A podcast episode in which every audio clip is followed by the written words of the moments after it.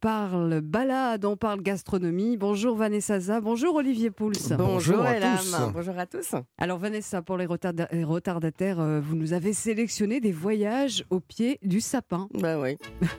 On va s'évader euh, de chez soi, mais les pieds euh, bien au chaud dans, dans ses pantoufles. Euh, Pour ça, j'ai choisi deux cadeaux Routard, euh, parce que c'est toujours bien pensé, et puis c'est euh, accessible côté euh, prix. Et puis c'est un peu ludique cette Mmh. année, parce qu'ils ont sorti un coffret qui s'appelle le Routard en 200 villes, que vous avez Oui, là, oh là là. dans la main. Super. Plus de 600 questions pour partir à l'assaut d'histoires mythiques. Et là, mais Olivier, on va voir si vos réponses vont être mythiques.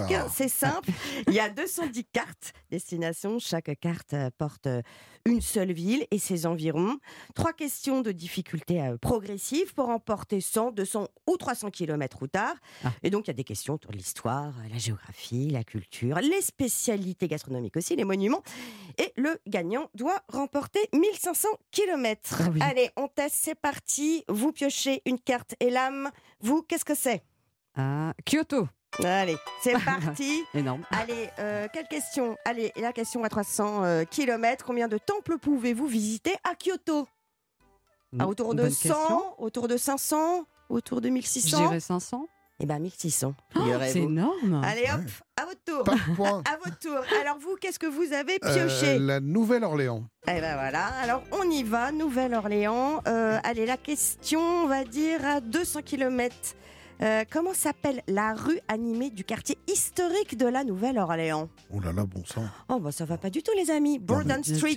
Ouais. Bon bah vous allez pas voyager. Vous allez euh, non. rester donc euh, sous le C'est pas grave, on sous- restera à à mon côté du sapin sous et de la cheminée. le sapin, il y a du boulot.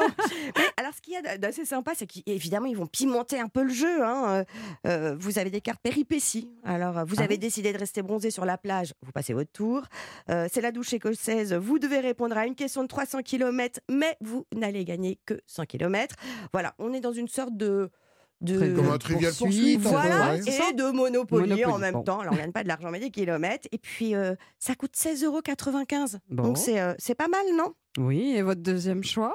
Et ben donc le dernier beau livre du Routard, qui est consacré aux 100 plus beaux sites nature de la planète. J'ai pas d'action avec le Routard, hein, je vous ai dit, Ah c'est bon, vraiment des coups de cœur. voilà. Donc pour la nature, important de lui rendre hommage euh, évidemment.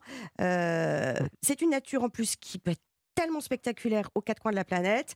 Est-ce qu'il y a là un spot qui vous donnerait envie Regardez Alors le là, je suis en livre. train de tourner les, euh, les pages, effectivement, magnifiques. Les photos hein. sont très Euh, belles, C'est hein. sublime. Alors, hein, là. vous- Ah, Blue vous êtes Hall, tombé- là, le grand Ah. trou bleu, Eh ben peut-être alors, ouais, le Blue Hole, alors il se trouve euh, au Belize.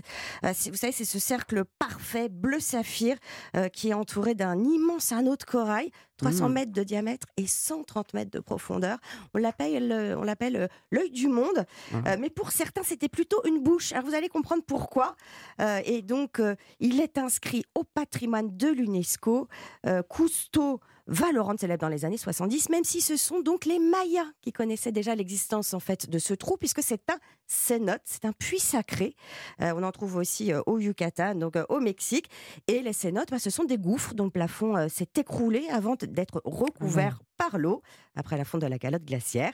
Et pour les Mayas, eh bien, c'était une bouche, une bouche qui permettait de communiquer avec les dieux des entrailles de la terre, la bouche Ah des dieux. La voilà. bouche des dieux. On en apprend des choses, hein. Sublime en tout cas. 34,95 On euros.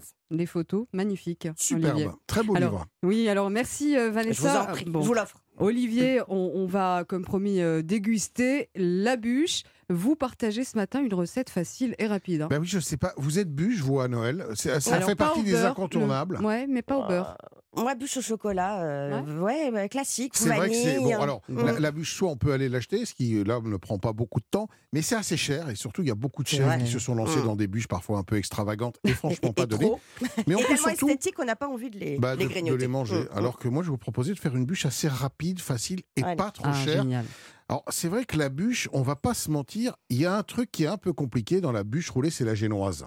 Eh oui. Vous savez, ce Oh là biscuit, alors, quand ça. on le roule, il a tendance à casser, il faut avoir la bonne cuisson, la bonne humidité. C'est assez compliqué. Alors, on va se passer de génoise et on va faire une petite astuce pour la remplacer.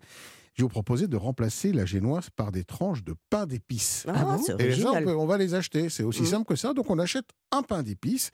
On achète du chocolat de couverture, du chocolat noir à faire fondre, un petit peu de beurre, de la crème Mhm. liquide si on a dans le frigo, des zestes d'orange confite, ça aussi on peut les, les acheter, un petit trait de grand marnier, une pincée de sel et du cacao. Et alors, en fait, cette bûche, on va la monter un peu comme un millefeuille. On va d'abord faire fondre le chocolat avec 2-3 cuillères d'eau et le beurre pour avoir quelque chose Mhm. d'assez onctueux. On monte euh, la crème bien fermement avec une petite pincée de sel.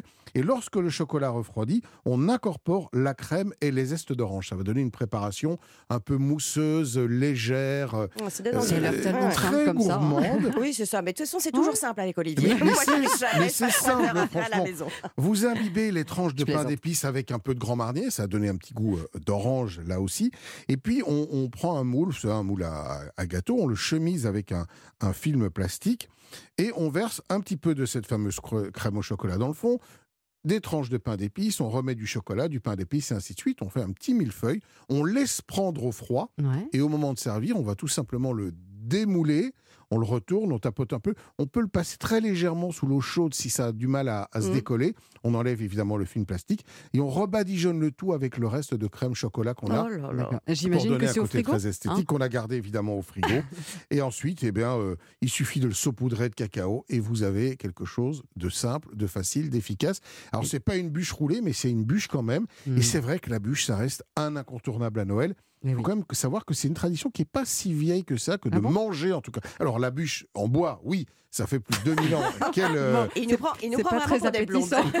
Non, mais la, la- la vraie tradition au départ de la bûche, c'est la bûche en bois Mm. qu'on mettait dans la cheminée au moment vrai, du oui. solstice d'hiver. Mm. Mais Mm. on, on a fait des bûches On comestibles et c'est devenu une mode commerciale, on va dire, à partir du, du, du, du 20e siècle et, su- et surtout euh, après la Seconde Guerre mondiale, où tous les pâtissiers se sont, fait, à fait, se sont mis à faire des, des, des, des bûches mangeables en les décorant avec ce petit Père Noël, les, les- les petits traîneaux, tout ce qu'on peut mettre dessus. Mais Voilà. tout ce qu'on aime en plus. Ah ben Hein absolument. Merci. Ça manque les petits traîneaux, d'histoire. moi, et les petits sapins sur Et les une bûches. petite bûche facile à faire. Bon, on découvrira donc cette euh, merveilleuse bûche avec vous. Merci Olivier. Ben, merci à vous et bonne Merci. fête. Merci Vanessa. Oui, bonne fête à tout le monde.